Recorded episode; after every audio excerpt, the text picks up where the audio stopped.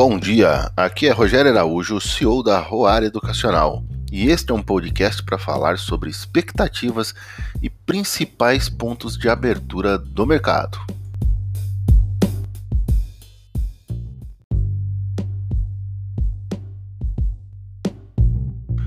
Tensões, tensões continuam em torno dos juros dos Estados Unidos. Por quê? Comportamento lá em relação ao investidor que ele faz tira dinheiro do setor de tecnologia, que foi o setor que mais subiu. Então ele está tirando dinheiro do setor de tecnologia, por quê? Porque os juros de longo prazo nos Estados Unidos parece que começa a subir por causa da pressão inflacionária. Então os juros começam a trabalhar numa alta lá e está perto da estabilidade de 1,5% nos juros de longo prazo. Então acaba fazendo com que os juros lá suba um pouco, né? O juros subiu um pouco e o mercado começa a migrar, sair o dinheiro dos setores que mais subiram para ir para a renda fixa. Renda fixa nos Estados Unidos de 1,5% é interessante para o investidor. Pensa nisso. O, no Brasil, a PEC do auxílio emergencial foi aprovada, as expectativas da reforma administrativa também são boas, então pode né, ter uma entrada na pauta aí na Câmara para essa semana, e aí avanços para o orçamento também do ano. O marco regulatório do gás e saneamento deve trazer privatizações e está trazendo expectativas, pelo menos, de privatização. E aí, o que mais traz medo e preocupação para o mercado brasileiro é a questão da expansão da pandemia no Brasil né, passamos da marca de duas mil mortes diárias, e aí o medo europeu também de inflação acaba trazendo um pouco de medo de o que é que a gente vai fazer em relação a isso né, nos mercados. Então, o mercado subindo, três dias de alta no Brasil, né, três dias né, e forte alta, principalmente em Petrobras, um forte alta aí subindo 10%, fácil, fácil. E aí os estados agora também trouxeram é, restrições mais duras, né? iniciativas mais duras de restrição.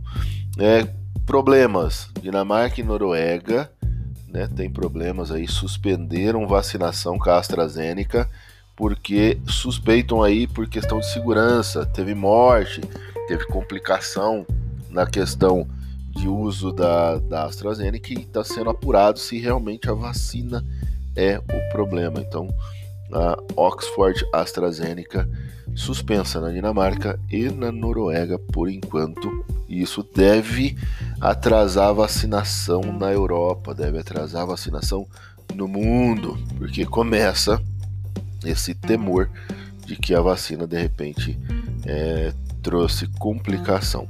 No Brasil, os indicadores do ano passado vieram bem, muito bom, principalmente a questão de varejo, né?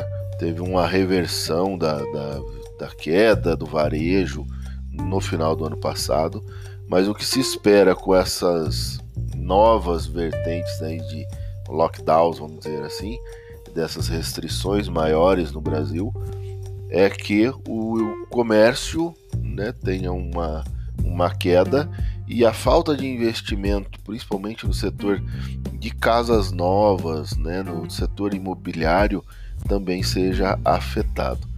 A Alemanha, a produção industrial da Alemanha, né, é, sai hoje, então vamos ter aí é, a saída de, de dados de, da Alemanha, os Estados Unidos, os preços né, do, de produtos estão desacelerando, então começa uma desaceleração mostrando que assim, ó, tivemos uma, uma alta e ainda existe uma pressão inflacionária, né, a universidade lá trabalhando e, e buscando essas prévias para distribuir isso com, com qualidade e assim sanções né, de, de, de, de circulação no Brasil deve trazer maior preocupação aí para os investidores hoje. Atenção, podemos seguir a Europa em abertura, né? Europa abrindo né, trabalhando e abrindo em queda, mercados lá caindo meio por cento ou mais.